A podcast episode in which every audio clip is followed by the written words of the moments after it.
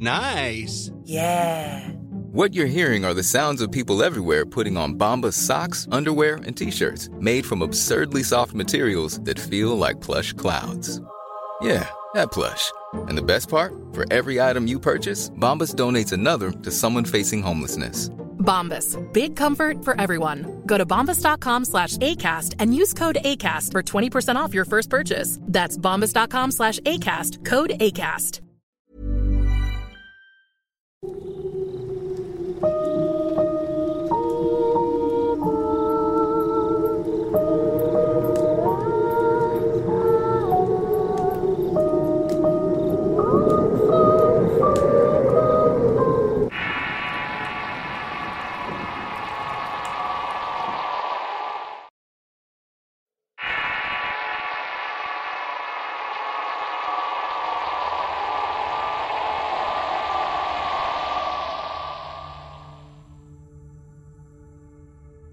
Voy a contarles una historia sobre la familia de mi madre.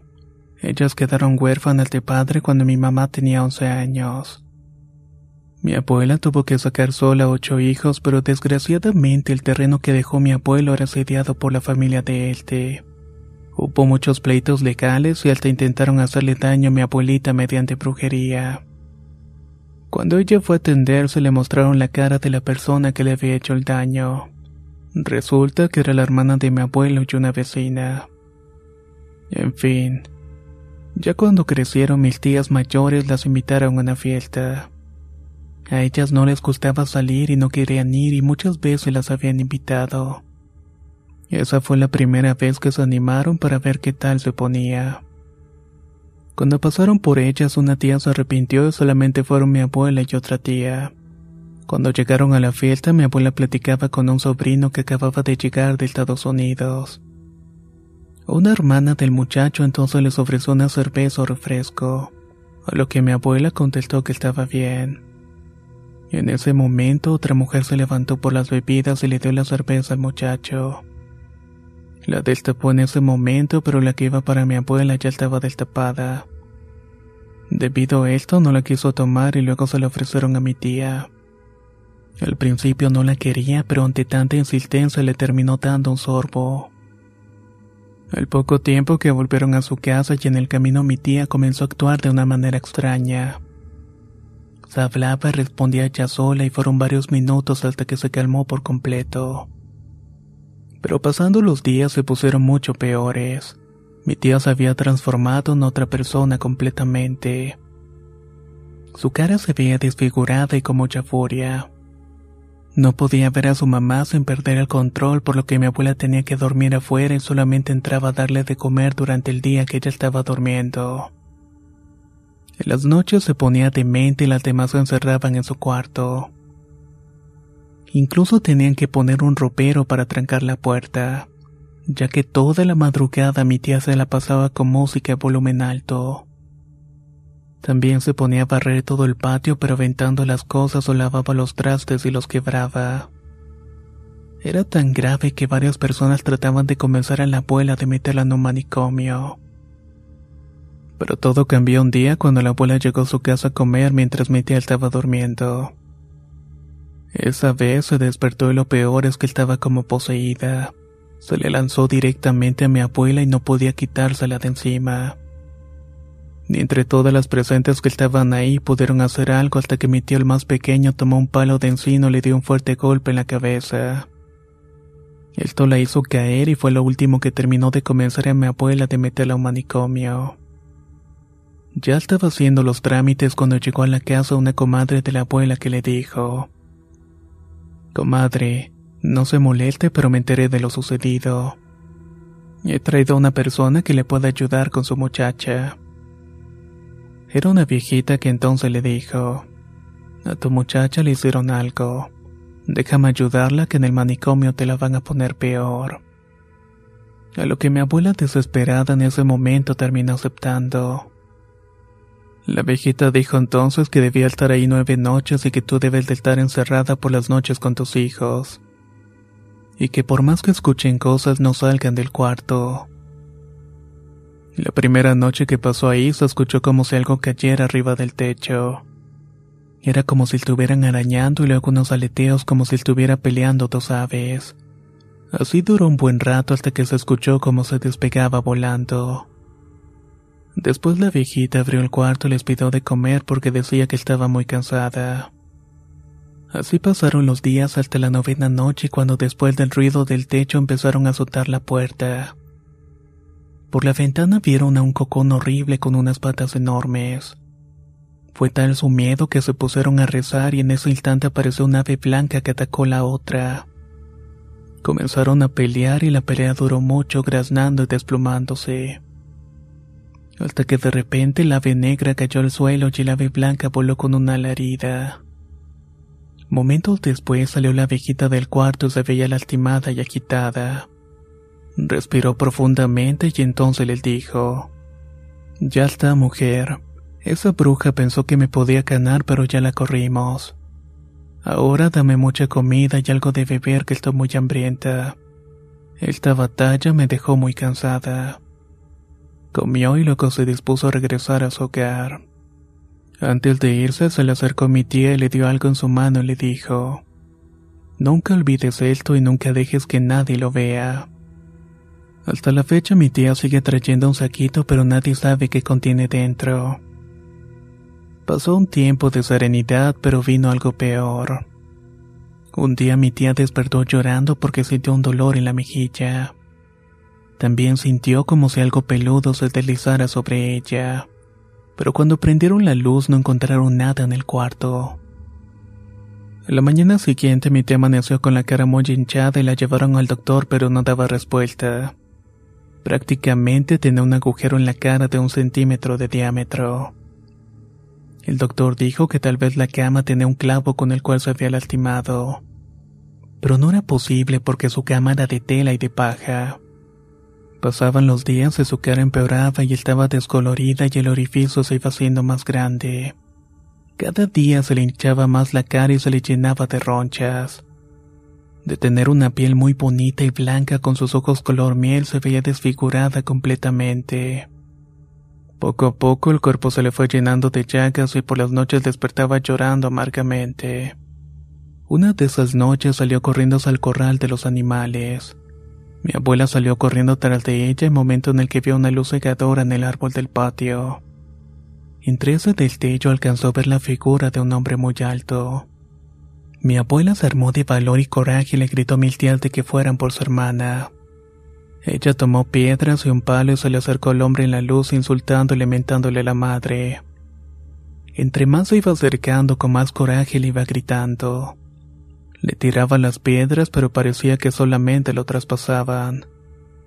Cuando lo tenía en mano para darle un palotazo el hombre se flotó y se subió al árbol.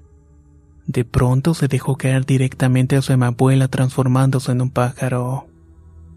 Sin temor mi abuela lo recibió con un palazo y le retumbó como si hubiera golpeado una roca. Pero el ave cayó al suelo y volvió a ser hombre. Luego huyó arrastrándose amenazando de represalias a mi abuela. Esa misma mañana mandaron a traer a la viejita que había curado a mi tía. Pero me dijo que ya no le podía ayudar puesto que tenía la sangre de mi tía. Solo le podía decir que se trataba de una prima que le mandó hacer todo el trabajo. Ellas todavía seguían ambicionando el terreno. Después, un poco tiempo después, mi abuela cayó en cama y quedó muy delgada y estuvo internada, pero no le encontraron nada. Finalmente falleció de causas desconocidas para los médicos. En la noche que estaba tendida en su cama, mi abuela se fue hinchando y perdió su forma humana y de la boca inflamada y ampollada le salió un líquido apestoso. Era como algo podrido y fue tal grado la deformación que ya no podían cerrar su caja. Así la tuvieron que terminar enterrando. En cuanto a mi prima aún tiene episodios psicóticos y no se sabe si por alguna presencia o por el trauma de todas estas vivencias. Porque aparentemente el trabajo de brujería logró su cometido al llevarse a mi abuelita. Y todo esto por unos terrenos.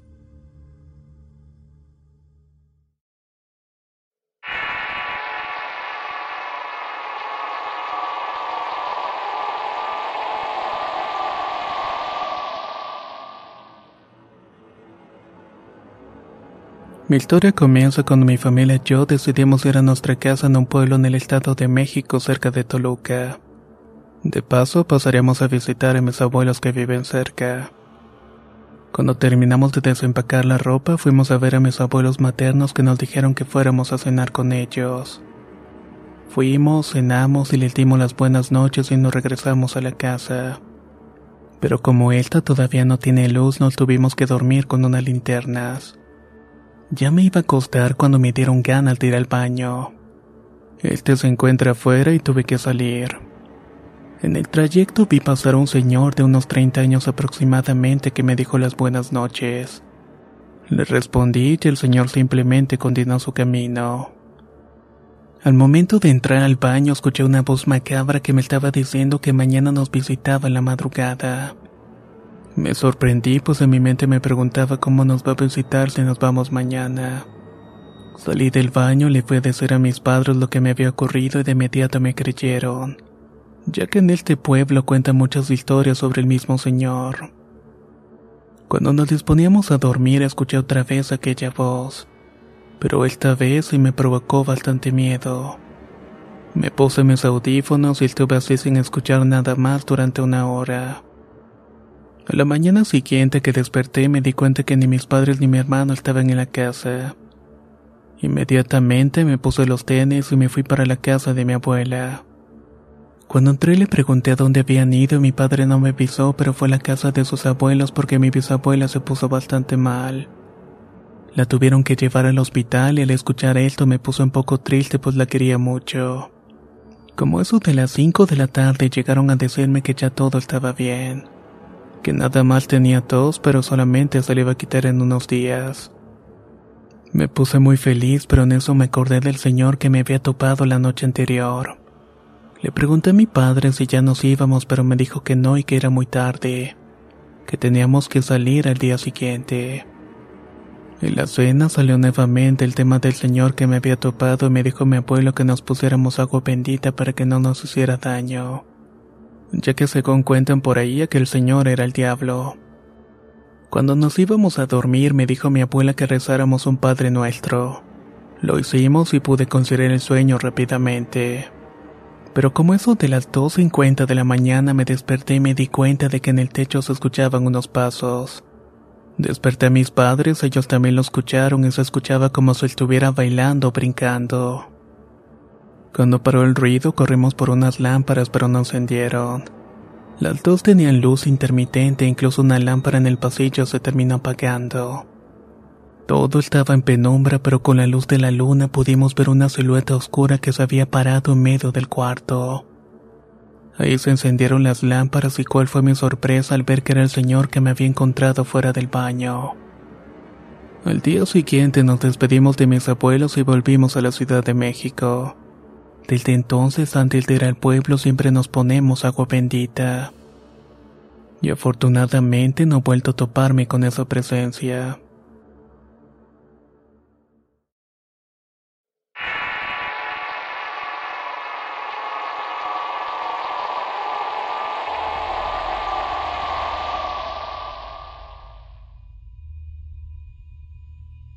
Hoy voy a contarles dos historias cortas de mi abuelo. Él tomaba mucho cuando era joven y vivía en la colonia Jardines de Santa Clara en Ecatepec. Un sábado, como eso de las 10 de la noche, salió de parranda y volvió hasta las 3 de la madrugada a su casa de tres pisos.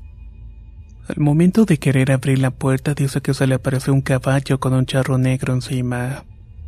Él pensó que se lo iba a cargar la fregada, pero el caballo continuó de frente. Abrió rápidamente y como pudo subió a gatas lo más rápido posible. Él le contó muy asustado a su esposa todo lo que había visto. Desde entonces procuró llegar más temprano a su casa. La segunda experiencia le ocurrió a un señor llamado Hilario. Él era bastante famoso por saber encontrar tesoros enterrados. Cierto día le comentó a mi abuelo que fueron a desenterrar uno a las afueras de Catepec. En ese tiempo no había muchas construcciones y mi abuelo aceptó y se quedaron de ver a las once de la noche. Mi abuelo se llevó a su hijo, mi tío, y partieron a la hora y al rumbo donde el señor les había indicado. En el lugar había un árbol bastante grande y Hilario le dijo que allí estaba el tesoro. ahí donde la tierra se juntaba con las raíces. Empezaron a cavar y el primero fue don Hilario. Luego continuó mi abuelo y al último mi tío. Cuando mi abuelo volvió a cavar escuchó que le estaban gritando a lo lejos. ¡Ey, ey! Ya nos vieron. Dijo mi abuelo, pero mi tío le comentó que no había escuchado nada. Se le hizo raro y mi tío Hilario siguieron escarbando. Después de un rato de silencio lo siguió mi abuelo. Fue en ese momento cuando él se dio cuenta que había unos animales en la tierra que estaban brillando. Pero antes de que pudiera dar el último palazo escuchó más cerca que le gritaban y ahora junto al galope de un caballo. Les dijo que venía alguien pero los otros dos aseguraban que no veían ni escuchaban nada. Mi abuelo se negó a seguir y salió del hoyo para mentársele a aquel hombre que le estaba hablando. Al final decidieron irse sin haber encontrado algún tesoro. Esa noche en la casa el ambiente fue bastante pesado. Dice que se escuchaban ruidos y golpes y pasó muy poco tiempo cuando se enteraron que Hilario había fallecido. Esto después de haber encontrado un tesoro. Mi abuelo piensa que quizás fue el tesoro que ellos estaban buscando. Y a lo mejor ese grito que había escuchado los ayudó para que no les pasara nada. Al menos a ellos dos y en ese momento.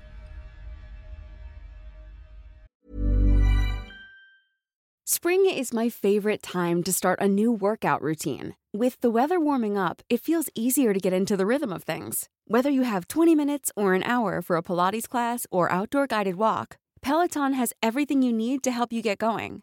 Get a head start on summer with Peloton at onepeloton.com. Here's a cool fact a crocodile can't stick out its tongue. Another cool fact you can get short term health insurance for a month or just under a year in some states. United Healthcare short term insurance plans are designed for people who are between jobs, coming off their parents' plan, or turning a side hustle into a full time gig. Underwritten by Golden Rule Insurance Company, they offer flexible, budget friendly coverage with access to a nationwide network of doctors and hospitals. Get more cool facts about United Healthcare short term plans at uh1.com.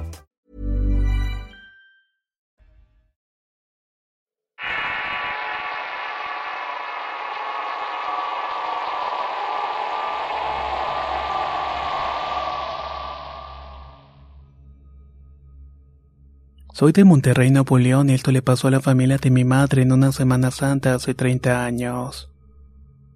La familia de mi madre es muy grande y siempre solían ir a algún rancho para pasar ese periodo. Esa ocasión, a la mitad de semana, una de las primas mayores sacó una ouija de su maleta. Les dijo que debían jugar y para esto todos los primos dormían en un solo cuarto.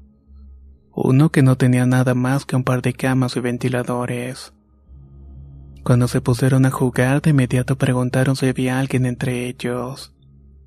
El paso se movió hacia sí y la prima mayor que dirigía todo hacía un montón de preguntas. Cuando de repente un gato de color negro y un cuervo aparecieron en la ventana. El cuervo parecía que los estaba mirando fijamente. Una de las primas entonces dijo, Vaya, ya solamente falta el diablo para terminar todo ritual. Lo dijo en son de broma, pero en eso la prima que había organizado todo dijo con una voz grotesca y varonil al mismo tiempo. Aquí estoy. Al instante la puerta del cuarto se cerró de golpe y todos se levantaron asustados tratando de abrir la puerta. Los adultos escucharon y corrieron hacia el cuarto y uno de mis tíos tumbó la puerta. Todos salieron llorando menos la prima mayor quien estaba sentada en el piso en la orilla de la cama con los ojos en blanco. Su padre la levantó y ésta le dio un golpe en la cara y con la misma voz cavernosa gritó: Tú vas a morir hoy. Los adultos asustados no sabían qué hacer y en eso una de las mujeres dijo que había que ir por el cura del pueblo. Pasaron 30 minutos cuando llegaron las mujeres y los niños con el cura. Al ver a la chica dijo, Disculpe, pero yo no puedo hacer nada. No debieron jugar con esto en tiempo santo. Ahora ni siquiera Dios podrá salvarla. En eso uno de los tíos dijo, Yo miré con mi familia para Monterrey porque no voy a quedarme aquí a esperar que el diablo venga por nosotros. Yo ya estoy aquí, tonto, y te va a pasar eso con toda tu familia. Lo mismo pasará con todo aquel que salga de esta casa. exclamó ese ente a través de mi prima con una voz que desgarraba su garganta.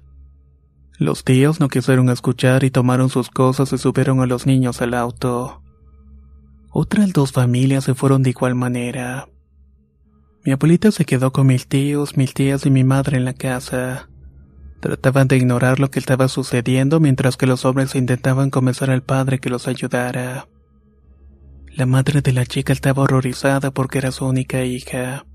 Le imploraba a gritos al padre que la ayudara, pero él insistía que no podía hacer nada.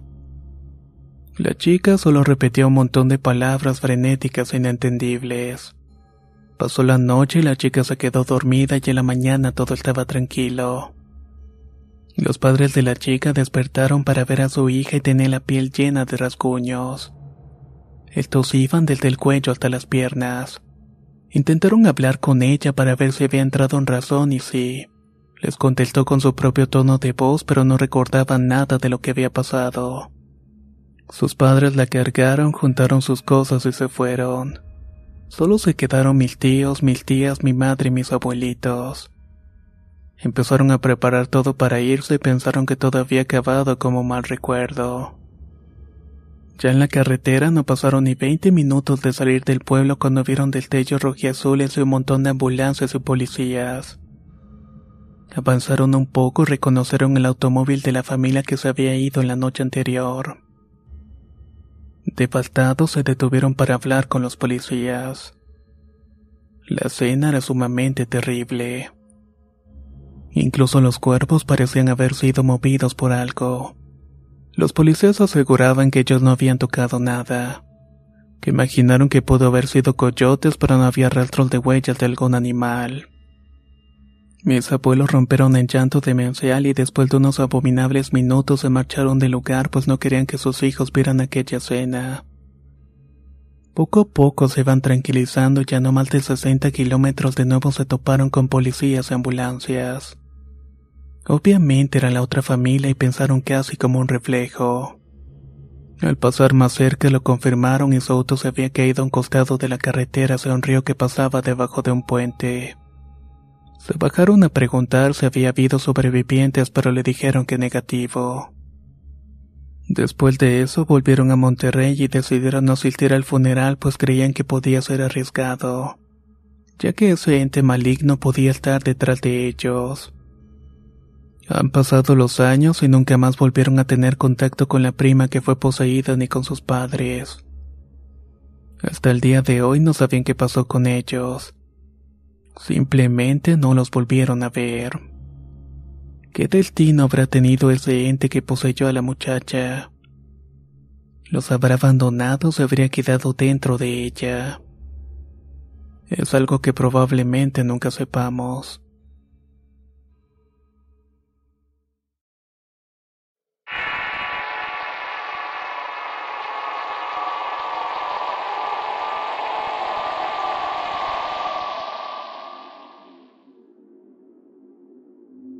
Actualmente tengo 29 años y la anécdota que voy a contar pasó hace 20, justamente cuando tenía 9. Todavía vivo en la misma colonia Las Conchas de Tepic Nayarit.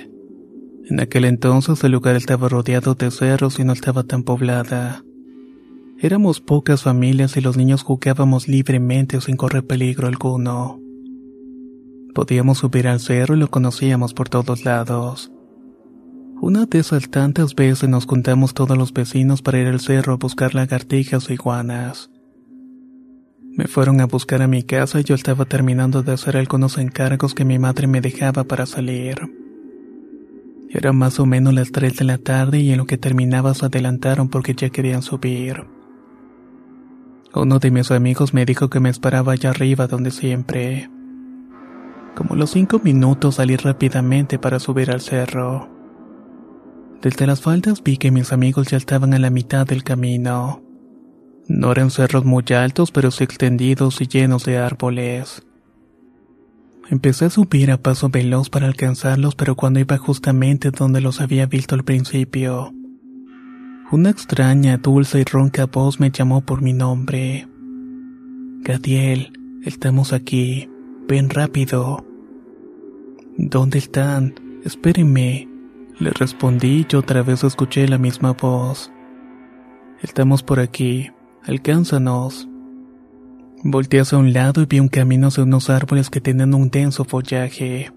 Se veía oscuro, pero no tan oscuro como la noche. Pero eso sí, se alcanzaban a ver algunas sombras y destellos del sol que iluminaban un túnel de ramas que parecía no tener fin. Yo escuchaba la voz dentro de ese camino, se me hizo extraño ya que nunca había visto esa vereda. Pero total me adentré a la ramada pensando que era uno de mis amigos que así tenía su voz. Seguí caminando y gritando, pero esta vez ya no tenía respuesta alguna. Una minúscula sensación de desesperación despertó en mí. Ya casi llegas, apúrate, me decía a mí mismo. Se me hizo extraño que iba caminando y no salía de esos árboles. Ya no lograba reconocer en dónde estaba y me puse muy nervioso.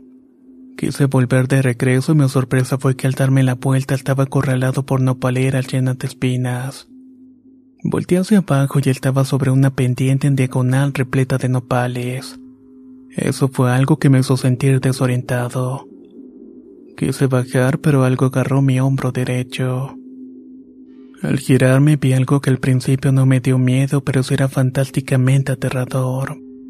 El rostro hecho de raíces de un cuerpo salido de la tierra que me estaba diciendo, aquí estoy aquí te quedarás. No podía zafarme y esa cosa me tenía atrapado con su brazo que era como una rama. Yo solo quería correr y escapar en ese momento. Mis lágrimas brotaron por la impotencia de no poder gritar o hacer algún ruido de lo horrorizado que estaba. Forcejé con eso, pero era imposible. Ni siquiera se movía y simplemente me tenía tomado del hombro, pero con la fuerza y dureza de un árbol. Al final rasgué mi ropa y pude zafarme y bajé rodando y arrastrándome colina abajo. Todo por esa pendiente llena de nopales. Pero ni siquiera eso me detuvo. Me levanté, me desempolvé y ya no estaba en ese laberinto boscoso. Bajé, me fui a mi casa y me encerré en mi cuarto y me puse a llorar y a gritar a todo pulmón. Esto no lo había platicado nadie. Nunca se lo conté a mis padres ni mis amigos que se quedaron esperando y nunca escucharon nada. Creo que nadie me hubiera creído. Hasta la fecha no he vuelto a subir al cerro.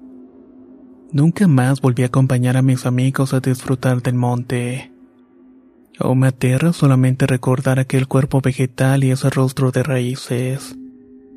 Lo que más desesperación me provoca es que nunca he escuchado una historia de alguna criatura que se le parezca. Era como el cuerpo del bosque. Lo que sí es mi único deseo es que eso nunca me vuelva a ocurrir.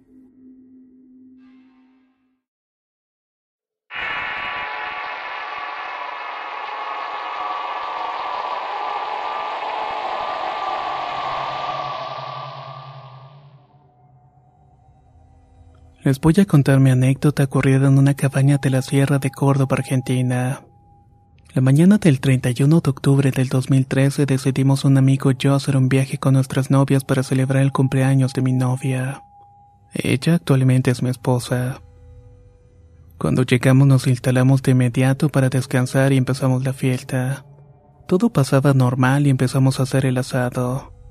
Mientras se cocía la carne abrí una cerveza con mis amigos. Las chicas estaban en la cocina haciendo las ensaladas y nosotros estábamos platicando. Yo comentaba que le iba a regalar un viaje a México y en ese momento algo me llamó poderosamente la atención en los montes de atrás de la cabaña. De inmediato le pregunté a mi amigo qué era eso. ¿Qué cosa? me preguntó. Eso que está ahí atrás de la oscuridad. Pero él no veía nada y me tiraba de loco hasta que por fin lo terminó viendo. Tomamos la valentía, nos fuimos a averiguar y cuando llegamos al monte no podíamos creer lo que veíamos. Nuestros corazones latían a mil por segundo y no podíamos procesar lo que presenciaba mis sentidos. Era un señor demasiado alto de más de dos metros de altura y estaba vestido totalmente de negro. Sus cabellos eran más oscuros que la propia noche. Nos asustamos y salimos corriendo, pero en ese instante esa cosa apareció frente a nosotros. Como pudimos frenamos, entonces el hombre habló y dijo, Ustedes están en peligro. Váyanse antes de que sea tarde. y en un parpadeo esa cosa simplemente desapareció. Fuimos corriendo hasta donde estaban nuestras novias, ellas no nos creyeron lo que habíamos dicho. Esa noche no pudimos dormir y mirábamos por la ventana y como eso de las 3 de la madrugada volvió a aparecer otra vez mirándonos con odio. En ese momento levantamos a las muchachas y casi a la fuerza nos marchamos de ese lugar maldito. Nunca más volvimos para allá.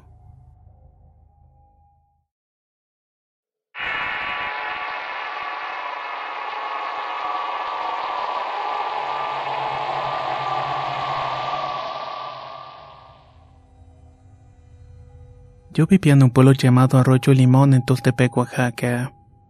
Cuando tenía nueve años era una persona muy inquieta y con bastante energía. Seguido salía con mi primo a cazar pájaros en el tiempo de la cosecha de maíz. Pero había un lugar en la zona que estaba prohibido ir ya que la gente hablaba mucho sobre el chaneque, aunque realmente no sabíamos qué o quiénes eran. Un día le preguntamos a mi abuela y ella nos dijo que eran unas personitas muy pequeñas que tenían orejas tan grandes como los burros, que vivían en cuevas como las tuzas y que eran peligrosos porque hacían perder a los niños. Decía que se los llevaba y que nunca regresaban. Como éramos niños muy traviesos no le hicimos caso. Un día como cualquier otro nos preparamos mis primos y yo para salir a cazar pichones. Fuimos al lugar de siempre con nuestras resorteras, pero esta vez desgraciadamente no vimos a ningún pájaro. En el transcurso de regreso veníamos jugando y retándonos para entrar al monte o el terreno prohibido. Y claro que no faltó el que aceptó y dijo vamos, no pasa nada. Entonces todos fuimos para ese lugar. Cuando ingresamos al terreno prohibido vimos muchos pájaros y esta nos daba gusto. Estábamos emocionados porque había muchos pájaros y empezamos a tirar. Con la emoción fuimos separándonos al grado de que se nos olvidaron todas las prohibiciones y advertencias. Habían cuevas y rocas muy grandes como de tres metros. Cada vez nos íbamos adentrando más en aquel terreno, hasta que de repente llegamos a donde había muchos bambús. Ahí nos sentamos a descansar un rato y a gritar como locos por todas las aves que habíamos agarrado. Ya estábamos cuando uno de mis primos empezó a asomarse en las cuevas y gritó: Pequeños chaneques, ¿dónde están? Salgan. ¿Los queremos conocer o qué? ¿Nos tienen miedo acaso? Todos nos reímos y después de un rato le dije que nos fuéramos y que dejáramos a los chaneques en paz. Pero apenas comenzamos a caminar de vuelta nos empezaron a aventar pedazos de coyoles y semillas de palma. No hicimos caso y un primo dijo entre asustado y enojado. Ya ves que están ahí pero no quieren salir. Ahí nos dimos cuenta que el primo que gritó en las cuevas ya no estaba con nosotros. Empezamos a buscarlo, pues la verdad todos nos espantamos al no encontrarlos empezamos a llorar. Recorrimos como tres hectáreas de terreno hasta que vimos que estaba tirado su sombrero afuera de una cueva. En la entrada gritamos por su nombre pero no teníamos respuesta. Desesperado me animé a entrar a la cueva llorando, pero entre ella él estaba sentado jugando desnudo. Me sorprendí, le hablé de lejitos y le pregunté qué hacía, pero no me contestaba. Solo se veía que estaba entretenido jugando y hablando solo. Yo volteaba para todos lados para ver con quién estaba jugando, pero no veía a nadie. Según yo esperé como diez minutos intentando hablarle para sacarlo hasta que poco a poco empezó a hacerme caso y logramos salir de la cueva. Pero cuando lo hicimos era prácticamente al día siguiente. Mis primos se habían retirado y la gente del pueblo se estaba reuniendo para buscarnos. Cuando llegamos todos se sorprendieron porque teníamos todo el día desaparecidos. Y también porque mi primo se encontraba sin ropa. Él no hablaba y estaba como en otro mundo y todos los habitantes me hacían preguntas que no sabía cómo contestar. Aturdido me fui a bañar y me metí a dormir y esa vez soñé con un niño orejón como de medio metro. Este me estaba diciendo que cuando quisiera jugar allí estarían esperándome. El día siguiente fui con mi primo y le pregunté qué era lo que había pasado.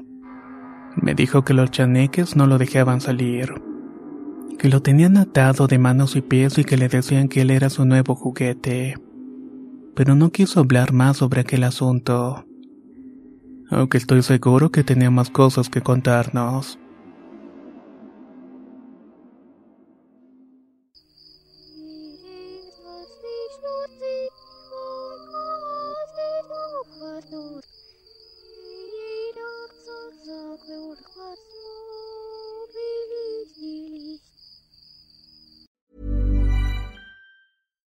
Hi, I'm Daniel, founder of Pretty Litter. Cats and cat owners deserve better than any old fashioned litter. That's why I teamed up with scientists and veterinarians to create Pretty Litter. Its innovative crystal formula has superior odor control and weighs up to 80% less than clay litter. Pretty Litter even monitors health by changing colors to help detect early signs of potential illness. It's the world's smartest kitty litter.